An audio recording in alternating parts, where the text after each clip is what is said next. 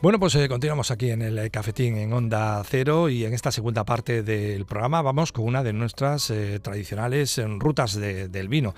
En estas excursiones vamos visitando las diferentes denominaciones de origen y también sus pues eh, bodegas más destacadas. En esta ocasión nos vamos hasta La Rioja, hasta Cenicero, eh, y allí nos encontramos con una de las eh, bodegas históricas y todo un clásico en las mesas y en las barras nacionales. Nos referimos a los vinos del Marqués de Cáceres. Bueno, pues para hablar de la bodega y de sus vinos, nadie mejor que su enólogo, Fernando Costa. Fernando, buenas tardes, bienvenido. Hola, muy buenas tardes. ¿Qué tal estamos? Bien, antes de nada, para nosotros es un placer que estés, eh, que estés aquí en el eh, cafetín y que hayas encontrado un, hueco en tus ocupaciones eh, del día a día. el placer es mío. Oye, Fernando, antes de, nada, mm, conoceremos ahora la, bodega y los, y los vinos, pero déjanos conocerte un poco más a, ti. ¿Desde cuándo y, por qué decides ser un, hombre del vino y ser enólogo? Pues la verdad que es pues, pues, como todos, vas un poco evolucionando la vida y viendo lo que tienes alrededor y, y, enganchando en aquello que más, que más te gusta. Eh, yo llevo aquí desde el año 2001, la verdad que yo soy gallego, soy de, Cambados, en Pontevedra. De, siempre he tenido un poco eh, ese apego por el mar y también por la tierra, por motivos familiares. Y, siempre me ha gustado un poco el, el, mundo del vino y siempre te hacía un poquito eh, de gancho y, al ir estudiando y formándote pues pues vas viendo que, que pues te va gustando más más más y, y esto es un vicio al final empiezas por un poquito y, acabas pues pues enganchado, acabas a tope con, con, el tema del vino. O sea que podías ser un hombre que perfectamente estuvieses ahora eh, elaborando ribeiros o albariños. Eh, perfectamente. Eh, bueno, estamos hablando, claro, de, pura historia de, del vino. Cuando se habla de la denominación de origen Rioja, cuando se habla de cenicero, cuando se habla de Marques de, Cáceres. Coméntanos un poco, recuérdanos un poco cuál es la historia de, la bodega Marques de Cáceres, Fernando. Pues, eh, a ver, cumplimos 50 años hace, hace un par de años, en el 2020. Eh, realmente es un, es un proyecto personal, es un proyecto personal de, Enrique Forner eh, y de hecho, bueno, pues es, eh, la, la, presidenta es, su hija Cristina y, y realmente fue un poquito pues una ansia vital ¿no? de, de, una familia, porque la familia Forner son de, la zona de Castellón y, y en la guerra civil pues tuvieron que, que emigrar. Ellos trabajaban en el mundo del vino, vendían graneles de esa zona a, bodegas del sur de Francia y, cuando se puso muy mal el tema en, el año 37 se marcharon a, Francia. Y bueno, y en Francia, una vez que te autoexilias, digamos, eh, pues, pues ya hicieron vida en Francia, siguieron el mundo del vino, fueron, fueron eh, negociantes, se pasaron a la zona de Burdeos, se compraron un par de chatos en, en Burdeos y lo reflotaron. Y, pero bueno, siempre estaba un poco el gusanillo ¿no? de, de, volver a España. Entonces, pues Forner eh, tenía muy buena relación y, de hecho pues colaboró muy, estrechamente con Emil Penot, que era el mejor, el mejor enólogo que había en aquel momento en, en, Burdeos. Y lo que hizo fue, pues, pues como tenía el gusanillo de volverse a España, pues venir a España e ir viendo distintas zonas vitícolas para crear un proyecto en España, pues, pues que le, satisfaciese. Entonces, estuvieron por varias zonas de, España, eh, por La Rioja, y al final lo que decidió fue quedarse aquí en Cenicero. Entonces, bueno, pues se montó su bodeguita en Cenicero y, a partir de ahí pues hemos ido creciendo poco a poco y, desarrollando la, ese proyecto familiar. Y, hasta hoy sumando, sumando años y celebrando, celebrando cumpleaños. Eh, coméntanos un poco, ¿cuál es el entorno de, vuestra bodega? ¿Cuántas hectáreas de, viñedos y de qué variedades de uva estamos hablando? A ver, nosotros a día de hoy, eh, lo que es eh, Marqués de Cáceres, tenemos dos proyectos que, van muy de la mano, aunque sean diferenciados. Uno es aquí en Rioja y otro es mucho más reciente en Rueda. Eh, aquí en Rioja estamos en cenicero y, el suministro real de uva que tenemos es eh, cenicero y, algunos, algunos pueblos de, de, la, de Rioja Alavesa y de la Sonsierra Riojana, es decir, un suministro muy de cercanía, muy de, muy fácil de controlar y en una zona, pues esa zona de Rioja Alta y, de Rioja Alavesa, en donde sobre todo hay predominio de minifundios, eh, el cultivo es muy artesano todavía, pues porque es muy difícil de tecnificar y tiene todavía ese, ese, encanto que tenía cuando vino Forner, ¿no? Pues una zona muy agraciada, una zona donde conseguimos muy buenas madureces, de, lo, lo va a muy bien, eh, es, eh, el cultivo es agradecido, es decir, el trabajo del viticultor pues, pues se, se, se, devuelve en uva de muy buena calidad y realmente es el sostén de la bodega, la uva. Nosotros realmente es, cenicero, algún otro pueblo cercano también de, a cenicero aquí en, en, en, Rioja Alta y luego también pues la zona de, de Rioja Alavesa, pueblos como El Ciego, como Lanciego, como, como La Guardia, y, zonas como San Vicente de la Sonsierra también son, tenemos suministro de uvas desde ahí. Me imagino que la uva mayoritaria tempranillo, pero lógicamente también tenéis otras uvas, ¿no?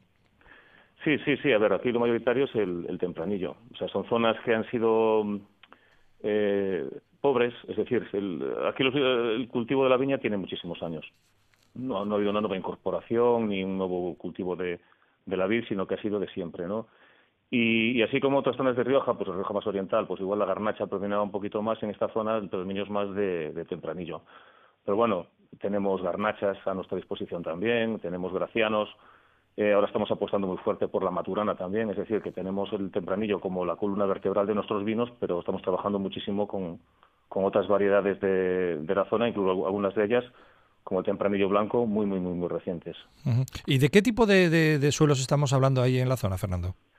Pues aquí realmente, Cenicero, pues, te digo Cenicero porque es un poco la zona principal de suministro. Cenicero es un, es un pueblo donde tienes todos los tipos de terrenos y todos los tipos de exposiciones y, casi casi todos los tipos de altitud. Es decir, eh, tenemos terrenos arenosos, arcillosos, arcillas rojas. Sí que es cierto que las arcillas blancas son más de la zona de Río Jalavesa, pero tenemos terrenos arcillosos, arenosos, eh, tenemos terreno con limos, tenemos eh, terreno aluvial con cantos y, extremadamente pobre, tenemos un poco toda la paleta de colores en terrenos y en altitudes pues vamos desde los 400 a los 650 metros de altura.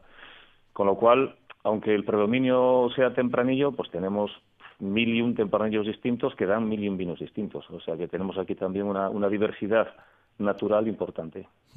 Vamos a hablar de los, de los vinos que podemos encontrar en el mercado eh, de Marqués de, Cáceres, vinos eh, tintos, eh, blancos, rosados. Em, estamos al inicio del año 2022.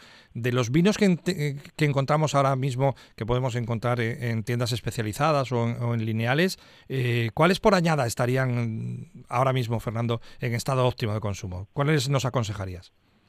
Bien, a ver, si quieres, bueno, empezamos hablando un poquito de, Rueda, que, antes no, se había comentado nada. Bueno, Rueda es un proyecto diferente, es una zona donde eh, llevamos trabajando desde el año 2014.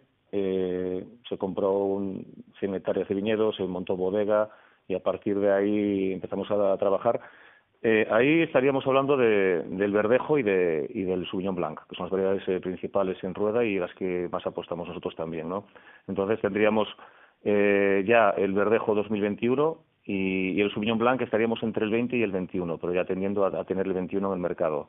El Sauvignon Blanc es una variedad pues que, igual tiene algo menos de exuberancia comparado con el Verdejo, pero tiene una longevidad y tiene unos matices muy diferentes que hacen que, sea un vino que, sea, que sean complementarios. Hay una sinergia entre ambas variedades porque son, a pesar de venir de la misma zona, son vinos muy diferentes.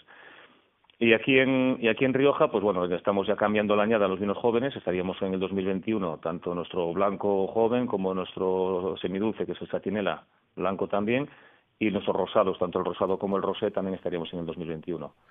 Y, y bueno, fermentado en barrica tenemos el 2019 y luego ya en, en, los tintos estamos en, en, la crianza 18, ya vinos un poco más eh, redondos, más elaborados, más con barrica. En, en la reserva estamos en el 2016 ya son vinos que tienen ya una edad eh, mayor y, son vinos que tienden a, a, necesitar un poco más de botella, ya los, los tintos. Eh, yo creo que precisamente la marca más eh, reconocida de la bodega son eso, precisamente los vinos Marqués de Cáceres, pero no es menos cierto que bajo vuestro paraguas elaboráis también otros vinos. Sí, sí, a ver, un poquito esa apuesta que hablábamos es una evolución realmente, ¿no? cuando Forner vino a, a, Rioja, pues era el francés y cuando volvía a Francia era el español, o sea que tampoco eh, como todos los que no estamos en nuestra casa, pues estamos en ambos lados de la frontera. Pero sí que es cierto que él, que él eh, provocó un terremoto, una revolución aquí en, Rioja. Apostó mucho por la identificación de, añadas antiguas, eh, buscó mucha más fruta en los vinos, que, se, eh, que, la madera estuviese bien compaginada con esos vinos y no predominase, porque en aquellos tiempos, estamos hablando del año 70, 75, en Rioja, pues los vinos estaban muy maderizados, eran muy ligeritos y tenían mucha madera. Él buscaba más potencia en el vino, más fruta, o sea, buscaba matices que hoy en día están más que asumidos y todo el mundo los toma como lógicos, pero en aquel momento fue algo rompedor. Y nosotros somos un poco esa herencia, ¿no? De, de, esa, de ese desarrollo. Apostamos muchísimo por la calidad de los vinos, por la calidad de la uva y por la sobre todo estructura en boca, potencia, pero suavidad, o sea, que los vinos también se dejen beber. Entonces tenemos una, una gama de vinos amplia para poder eh, satisfacer a todos los consumidores, en el fondo, porque lo que queremos es que también que la gente que consuma nuestros vinos esté contenta y esté satisfecha de, de, tenerlos, ¿no? Entonces sí que tenemos la gama un poco convencional, Marqués de Cáceres, que es que es la gama que, que, que, es un poco la de Rioja clásica. Eh, tenemos vinos de la gama Excellence, que son vinos un poco diferentes, un poco especiales, un poco eh, buscando darle una vuelta y, sacarle un poco más jugo a la uva, como pues el cubo especial es un, tenemos un crianza, el Sauvignon Blanc entraría dentro de esa escala también. Tenemos eh, un rosado más pálido que también entra dentro de la escala del paraguas de Excellence, que son vinos un poco diferentes. Y luego ya tenemos los vinos de alta gama, como son el Gaudium y el MC, donde potenciamos, pues eso, la vendimia de viñedo muy viejo, eh, la vendimia en cajas, las elaboraciones súper, súper arriesgadas, súper... Eh, o sea, buscando que la uva se traslade totalmente a, la botella. Y ahí, bueno, ahí somos un poco más libres a la hora de trabajar y, digamos que son vinos mucho más personales. Mm. Eh, en los últimos eh, tiempos son muchas las bodegas eh, que están elaborando, produciendo en, ecológico. ¿En Marqués de Cáceres también encontramos proyectos de estas características? Sí, sí. de hecho, nosotros tenemos un, vino ecológico desde hace bastantes años y, es, una, es una apuesta.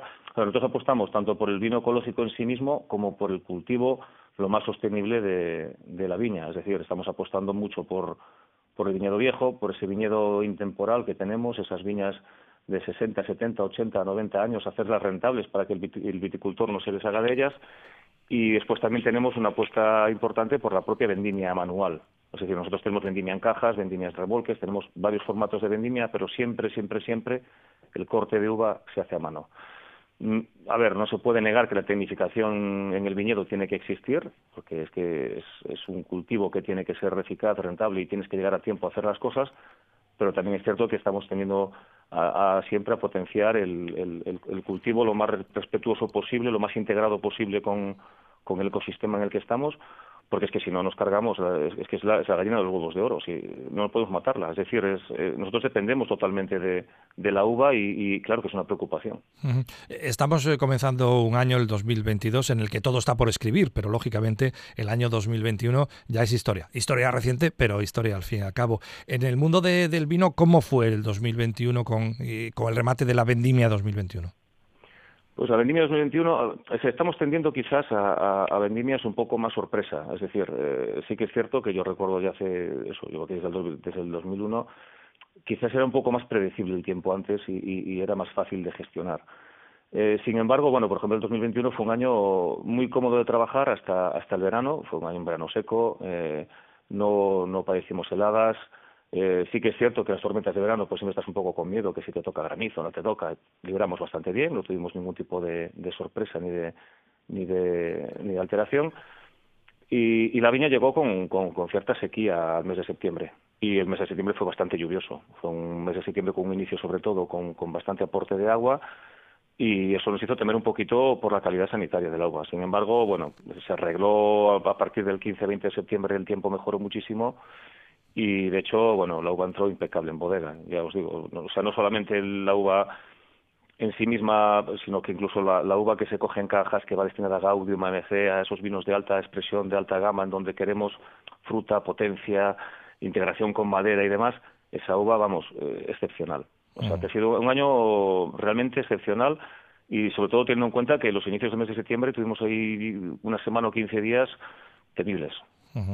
Los, los, parroquianos eh, que paran fijo por aquí por el cafetín saben que nuestra última pregunta, siempre que hablamos con un enólogo, tiene que ver con el cambio climático. Eh, Fernando, eh, como enólogo de, bodegas Marqués de, Cáceres, del 1 al 10, ¿cuánto te preocupa el cambio climático y por qué?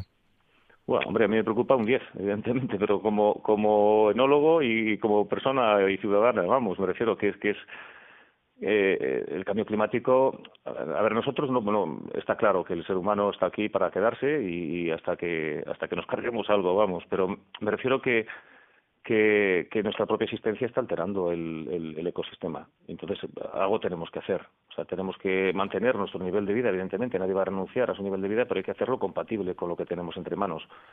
Entonces, algo tenemos que hacer, y más nosotros que dependemos de, de la uva, del campo, de, de, la, de la agricultura. O sea, le pasará a cualquier eh, eh, proyecto que dependa de, de, la agricultura, tienes una incertidumbre, tienes, una, tienes que tener eh, cierta inquietud porque es que, es que dependes de ello. Entonces nosotros, claro que estamos totalmente concienciados y, y de hecho eso, apostamos mucho por viñedo viejo, por la sostenibilidad del viñedo viejo y, y, aparte, bueno, que, que, nosotros estamos aquí manteniendo, un, como cualquier otra bodega en cualquier otra DO, manteniendo a la gente en el campo, trabajando en el campo y haciendo funciones en el campo, que lo que están haciendo es ayudar a mantener los ecosistemas y que nos abandonen y que la población sea, el porcentaje de población rural sea el mayor posible, para que haya un balance lógico y, natural de, de, la población, que no, que no se hagan megaurbes, que, que igual es lo más peligroso para, desde el punto de vista hacia los ecosistemas, ¿no? Entonces, sí que estamos súper preocupados, tomamos medidas de todo tipo, desde, desde el punto de vista de independencia energética incluso, o sea, sí que llevamos años tomando medidas para, para que también nuestro impacto como, como, como organización no sea no sea no sea grave o sea es decir no es que queramos pasar desapercibidos es que tenemos que pasar desapercibidos de cara a la, a la naturaleza eso mm. es un objetivo está claro en Rioja hay margen para para ir eh, eh, llevando la, el viñedo el viñedo más hacia el norte eh, Fernando por motivo del cambio climático, a ver, eh, sí que es cierto que hay un cambio, un cambio evidente en los vinos, ¿no? Porque hace años, pues tener vinos con 12 grados y medio, pues, pues era lo habitual en las zonas de Rioja muy alta y hoy en día las graduaciones son un poco más altas. Yo más que más que plantear un, cultivo a más alta altura que podría podría darse y, podría plantearse incluso con alguna variedad blanca o algún tipo de planteamiento de, algún vino especial o, o diferente, lo que nos permite eh, hasta cierto punto es que en estas zonas alcancemos una madurez que antaño era más difícil de conseguir y también es cierto que las vendimias son más temprano ahora que, an que antes. Uh -huh. Pero vamos, hablamos de que hace 30 o 40 años aquí era difícil, había zonas de aquí de cenicero que, que, se, que se vendimiaban verdes y en noviembre. Hoy en día consigues la madurez en todo. Ha cambiado, también, ha, también ha cambiado la viticultura, ¿eh? o sea que ha cambiado un poco todo, no solamente la climatología. Pero bueno, ese, ese, ese planteamiento habría que estudiarlo a fondo y verlo de forma global, no, no, o sea, como, como denominación de origen y realmente si se hace hacia dónde se quiere ir o qué mm. se quiere conseguir. Está claro. Oye, Fernando, que hemos notado que los años, con los años has perdido el acento, ¿eh? bueno, eh, bueno, en mi casa hablo en gallego, eh, que lo sepas. Fernando Costa, enólogo de Marqués de Cáceres, ha sido un auténtico placer eh, que hayas estado con nosotros, que hayas encontrado un hueco en tu agenda y brindamos por este año 2022 con los buenos vinos de Marqués de Cáceres. Pues muchísimas gracias y espero que los disfrutéis, eh, que para eso los estamos trabajando y, y por lo demás, oye, pues cuando queráis, aquí estamos, ya lo sabéis.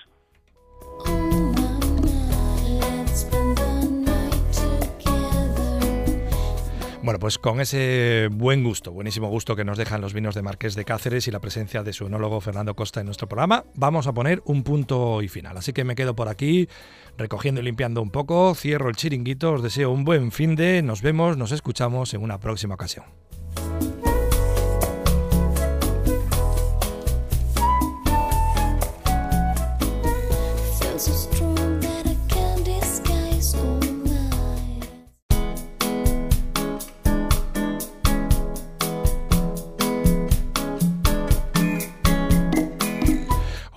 Bienvenidos a una nueva edición del Cafetín. Ya estamos aquí a la gente que nos gusta eso del buen comer, el buen beber, el buen vivir. Así que abrimos ya de par en par las puertas de nuestro chiringuito y pasad y poneros eh, cómodos, porque en esta primera parte del programa nos vamos a ir hasta Arce, en Puente Arce, donde está el, restaurante El Redoble y donde nos eh, encontramos eh, con el alma mater de ese establecimiento que es Gema Ruiz. Gema, buenas tardes, bienvenida.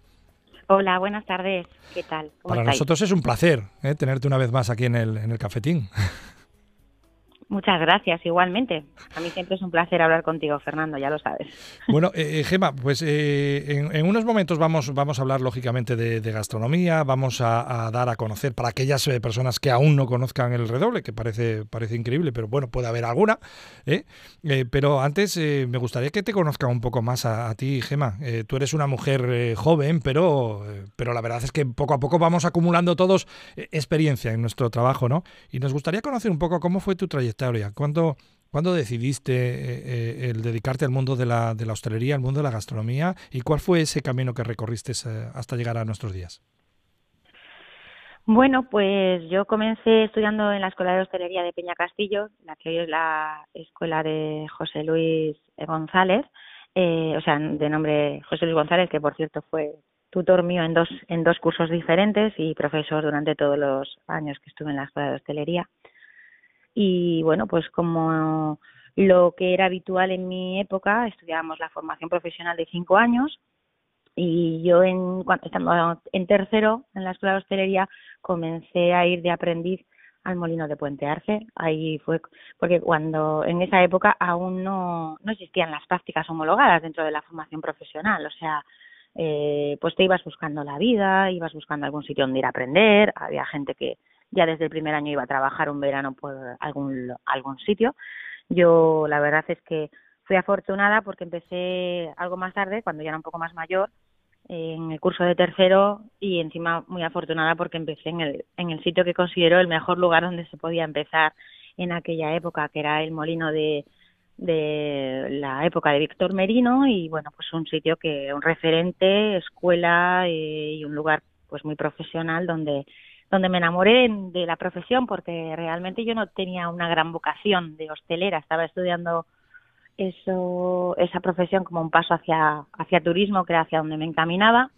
Y, y bueno, pues me gustó tanto que me quedé ahí y así empecé a, a, trabajar y, y de ahí pues nada pues eh, seguí estudiando eh, haciendo pues eso mis prácticas en el molino durante los fines de semana los veranos jornadas gastronómicas con a diferentes lugares y demás y, y, luego ya pues nada acabé la escuela seguí un tiempo por ahí mmm, en varios lugares aprendiendo. Aquí en Cantabria luego me fui a, al País Vasco luego me fui a Inglaterra y luego ya volví. Y, y al poco tiempo fue cuando decidí montar el redoble con mi ex socio Tirso.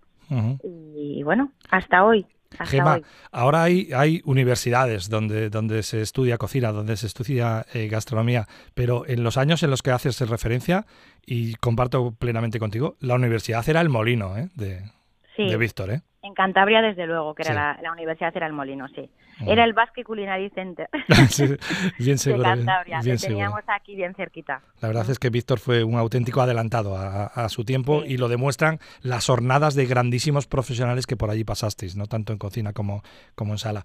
Eh, Gema, y eh, dices que, que, bueno, un buen día eh, decides junto a tu entonces socio Tirso sembrar la semilla del redoble, de entonces, eh, de entonces acá, también muchos, muchos cambios, pero eh, con una cocina siempre reconocible, ¿no? Pivotando mucho en torno al arroz, ¿no, Gema? Pues sí, efectivamente. Nosotros, en aquel caso, en el 99 y en San Vicente de la Barquera, que es donde empieza la historia del redoble, porque hay mucha gente que solo nos asocia a puentearse. Pero nuestra historia y el redoble empezó en San Vicente de la Barquera en el año 99 y allí en 99-2000 dimos los primeros pasos en el pequeño redoble en las escalerillas de que van hacia el colegio, eh, un poco escondidos en un local muy chiquito pero muy encantador. Y allí empezamos a saber lo que era esto de tener una pequeña empresa y dirigirte tú solo y equivocarte con todo y o acertar, pero vamos, ir ya sin nadie detrás que te dirija ni te ni, te, ni decida por ti, ¿no? Y, y sí, ya desde el principio empezamos a hacer arroces. Allí teníamos una cocina muy pequeñita, no nos permitía la posibilidad de hacer arroces, pero siempre nos eh, rondó esa idea de poder hacer alguno más y allí solo hacíamos el arroz a banda, que era algo diferenciador además en esa época en San Vicente, porque mm, en el 99 de verdad el arroz a banda en San Vicente la gente nos decía que ese arroz que es, pues no, bueno, pues salvo el que iba a Alicante, ya esa zona de viaje no se conocía mucho, no había tanta cultura gastronómica como hay ahora. Y, y entonces, bueno, pues mm, empezamos con el arroz a banda y con un arrocito marinero tradicional, pero, pero ya nos picaba la cosa de intentar hacer algo, algo más. Y cuando nos trasladamos a, en el 2001 aquí a Puente Arce y abrimos un local que era como ya más grande, con una cocina más grande y demás, eh, ya en nuestra mente ya estaba la idea de, de, enfocarnos hacia el arroz como algo diferenciador en nuestra casa y luego porque Tioso pues eh, como alicantino de origen que es eh, eh, y mi socio de aquel de aquella época eh, pues eh, cocinaba muy bien el arroz, eh, le gustaba mucho y a nosotros eh, y queríamos y, y, fue pues eso un poco vamos a hacer esto que aquí no se hace y que nos gusta la idea y que nos vamos a intentar diferenciar con esto. Y, y nosotros somos muy arroceros admiramos mucho a los arroceros y a maestros con los que hemos aprendido y, y nos y nos decantamos por ahí y la verdad es que bueno pues parece que cuajo la idea. Y tan mal y tan mal no, no fue ni, ni, está, ni está yendo. Eh, bueno, la verdad es que, claro, a lo largo de un proyecto dilatado en el tiempo, las circunstancias van cambiando, las condiciones eh, también. Bueno, el maldito coronavirus, eh, ¿qué, decir de él y cómo nos ha dado la vuelta a la vida. me gustaría, Gema, que tus ojos sean un poco los de los oyentes de, Onda Cero, los oyentes del cafetín ahora. cuéntales en la actualidad cómo son las instalaciones del redoble ahí en Arce, en Puente Arce. Ay, a ver, pues, ¿cómo son? Pues mira, eh, a ver, esto es un antiguo bar-restaurante con habitaciones así tipo pensión de toda la vida aquí en, al lado de la carretera, la Nacional Santander Torrelavega, eh, un local que lleva aquí pues más años que yo y que realmente nosotros hemos intentado darle un poquito, yo le he intentado dar en estos años un poquito de, de carácter, pues un poco más que fuera, no sé, a, tono con lo que a mí me gusta eh, en los restaurantes y dentro de las posibilidades, lógicamente, un estilo eh, más mm, sencillo porque esto era un lugar muy oscuro. Eh, a, pesar de que está lleno de ventanas, el local, la, la, la, un comedor lleno de ventanas, rodeado de ventanas, eh, eh, pues sí que era un sitio así como lúgubre, la verdad.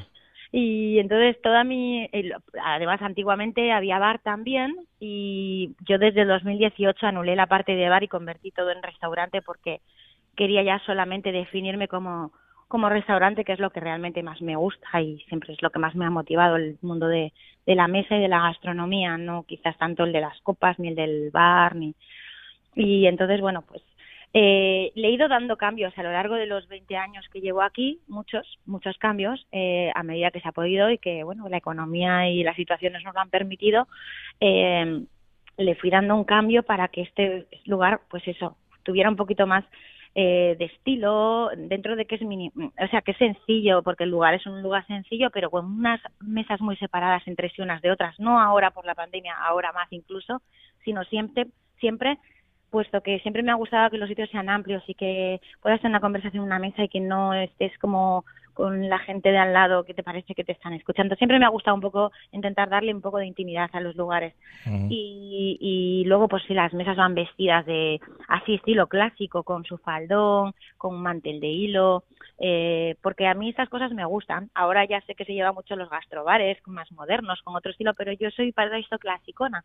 me gusta la servieta de, de hilo, me gusta el mantel, me gusta, mm, no sé, un poco ese tipo de, de, de de montaje afrancesado, ¿no? Sí, la verdad ya, sería un poco de modé para mucha gente, pero bueno, aquí la verdad que lo mantenemos. No, es muy, muy agradable. Yo creo que el sitio es, es mm, agradable. Muy agradable, muy agradable.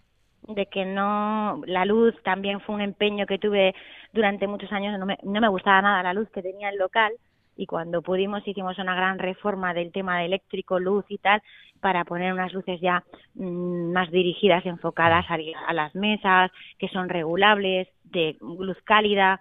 Y bueno, para mí eso creo que ha sido el, el gran el gran cambio. Luego le puse también unas luces afuera súper bonitas. Bueno, a mí me encantan. Entonces voy a decir si lo he puesto yo. Eh, eh, que iluminan por la noche toda la fachada y la verdad es que que los niños de pueblo me decían que si no quitaba lo de la Navidad. oye, Gemma, eh, a estas alturas de nuestra charla dirán los, eh, los oyentes del, del, cafetín, oye, que ya lleváis un tiempo hablando y aquí no, no habéis puesto nada de comida encima de la mesa. Nada. bueno, pues va, va, va, ya, ya. Ahora Gemma nos trae, nos trae, la, nos trae la carta, ¿eh? como responsable de, de sala también de, del redoble, vamos a hablar un poco de, de, comida que a estas horas, pues como que, como que apetece mucho. Eh, ¿Qué opciones tenemos de, de lunes a viernes cuando entramos por las puertas del redoble para, para comer, Gema? ¿Tenemos menú, carta?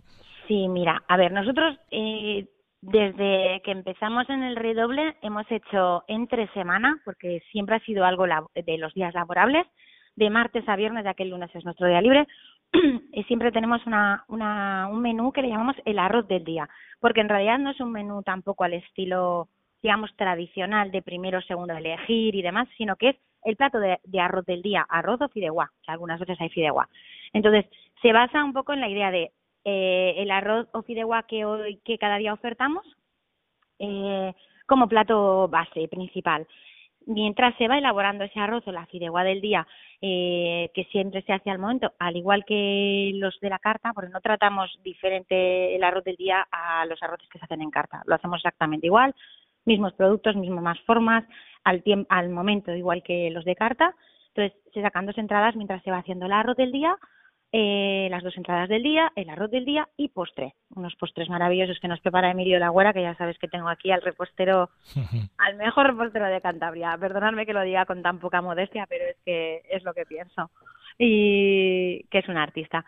Y entonces, bueno, pues un postre de Emilio de esos maravillosos que hace y con bebida y demás. eh, lleva pues unas copitas de vino para acompañar el, el menú y agua, por supuesto y esto cuesta 24 euros. Y es como digamos el menú nuestro menú del día. Sería nuestra base menú del día pues arroz del día. De martes a viernes a las mañanas comidas. Los parroquianos habituales lo, saben saben esa, esa fórmula y lógicamente los amantes del arroz no solo de nuestra región sino los foráneos los que llegan de, de más allá de Cantabria pues eh, conocen eh, de sobra este menú. Pero bueno evidentemente como hay personas que les gustará eh, repetir y que no siempre estarán de, de arroces tenemos también una carta de especialidad especialidades, ¿no, Gema? Sí, por supuesto. Eh, a ver, tenemos nosotros al final ese ese arroz del día o menú del día lo tenemos entre semana y como bien te digo por las mañanas al horario de comidas. Ni tenemos menú el fin de semana mm, ni por las noches. Y además el arroz del día, mm, bueno, pues si eres eh, abierto a probar de todo, pues llegas y seguro que te va a gustar el arroz que hay. Pero si hay gente que viene con la idea de yo quiero comer tal arroz, pues si no coincide en el arroz del día, ahí está la carta con todos nuestros arroces, eh, plato emblemático de la casa, pero luego, mmm, como yo digo, no solo de arroz vive el hombre. Entonces, eh, también tenemos pescados del día, siempre pescados mm, de anzuelo, de aquí del Cantábrico en su mayoría, o sea, desde luego de la zona cantábrica, eh, de captura salvaje, eh, y luego tenemos siempre bacalao, que esto, siempre hemos tenido bacalao en nuestra carta, unos platitos de bacalao que siempre lo referenciamos como algo que también nos gustó hacer desde el principio. Y además tenemos unas cuantas carnes, eh, un montón de platos de entradas y picoteos que van ideales para tanto para si vas a tomar arroz como plato fuerte como para empezar si vas a luego un pescado o una carne. Y bueno, no sé si quieres que te nombre algunos de los Sí, algunos, algunos de los platillos, de los que tienen más éxito pues ahora mismo entre los clientes. Ahora porque luego nosotros tenemos como si fuera una carta un poco básica de todo el año, pero luego jugamos mucho con productos de temporada, con platitos de, del día y, y con lo que hay en el mercado, con la época y demás. Por ejemplo, ahora, eh, éxito de la temporada, alcachofas, un plato que hacemos desde hace ya muchos años asadas simplemente con sal de escama y aceite de oliva virgen que quedan deliciosas. Bueno, yo soy una loca de las alcachofas y realmente cada vez tienen más adeptos las alcachofas, eh, gustan muchísimo, las vendemos por unidades o piezas y eso es el hit, el hit de esta época. Las alcachofas asadas, igual que los calzots, los hacemos previamente los hacemos de una forma ligera y los acabamos con tallarines de sepia y salsa romesco, los hacemos fáciles de comer. Nos hemos cargado esa parte bonita de ponerse un babero y, mancharse comiendo calzots, así las típicas calzotadas, que es muy divertido, pero bueno, nosotros lo hacemos un poco pues enfocado un poco más a, a comer una mesa de una forma que no te tengas que, que poner babero ni ensuciar y demás. Y esos son ahora mismo pues platos hit pero bueno, luego están los platos que son hit todo el año, nuestros básicos de siempre, los callos de bacalao con torrenos ibérico, buenísimos, la terrina de foie que hacemos también nosotros con sus tostas dulces y saladas, tierra de soba pasiego, gelatina de naranja amarga, eh, luego pues nuestras rabas de magano, la ensaladilla rusa súper cremosa de sabor tradicional, la sepia, otro clásico de nuestra casa, a la plancha con verduritas de alioli, también eh, muy bueno pues otro otro otro de nuestros platos de siempre. Bueno ya, eh, ya, yo creo que con esta muestra los, los oyentes ya tienen suficiente. Veis cómo íbamos sí íbamos a hablar de comida que sí vamos a hablar de comida porque lógicamente al redoble se va a pasar un buen rato pero sobre todo y fundamentalmente como a cualquier restaurante a, comer. Eh, Gemma nos quedamos sin tiempo pero sí me gustaría hacer una, una mención. Antes hablábamos un poco de la evolución de, un local de un, de un proyecto por los fogones del redoble han pasado eh, varios cocineros eh, y muy buenos. Se habla siempre de esa relación difícil entre sala y, cocina. Cuando en la cocina está una hermana, ¿cómo se lleva eso? Pues bueno, eh, María nunca quiso ser la jefa de cocina del Redoble, pero lleva conmigo desde que el Redoble llevaba dos años abierto aquí en Puente Arce. O sea, estaba aquí desde el 2002. 2000, perdón, 2001 abrimos aquí, desde el 2003. Se incorporó aquí como repostera porque María empezó en el mundo de la hostelería y de la gastronomía como con un curso, eh, o sea, como repostera, que fue su especialidad en la escuela. Y, y bueno, poco a poco y por circunstancias de, de la vida, eh, pues acabó siendo la persona que Tirso preparó para dirigir la cocina, muy a su pesar, porque ella no, no deseaba ese puesto ni esa responsabilidad, y muy eh, y, por suerte para mí eh, pues ha resultado ser una cocinera excelente que se empapa sin ningún tipo de complejo de todo lo que le puede enseñar cualquier persona carece a veces de esa parte tan ego que tienen a veces los cocineros en los que parece que que necesitan pues no sé, que hay personas que parece que les cuesta admitir que aprenden de otros y que mm. como que a ellos no les ha enseñado a nadie. Y en cambio, pues María es una esponja. He aprendido de, de Tirso sobre todo porque ha sido su gran maestro, pero como dice Tirso, pues superas al maestro, María. o sea, porque cada vez que viene Tirso a comer un arroz al redoble, alucina con los arroces que hace María. También es cierto que María además ha hecho el gran, bueno, que yo pienso que es lo que hay que hacer, ¿no? Pero no María, cualquier persona que nos dediquemos a lo que nos dediquemos, es la constante, eh, el constante aprendizaje. O sea, vamos todos los años a Gastronoma Valencia, a ver a nuestros maestros de los arroces, a seguir aprendiendo cosas con nuestro proveedor de arroz, con nuestros amigos y compañeros de profesión que nos intercambiamos pues lo que vamos aprendiendo, lo que vamos eh, probando. Está claro, está claro que sí, estamos siempre trabajando para, para, intentar mejorar. En, todas, en todas las profesiones tiene que, existir una, una, formación continua y un, y un reciclaje constante. Dices tú. Y desde luego que creo que, bueno, yo mm, estoy muy orgullosa mm. del trabajo que ha hecho María en estos años, ya no como hermana, sino como lo profesional que ha sido y desde luego que hemos pasado nuestros momentos también malos con muchas situaciones porque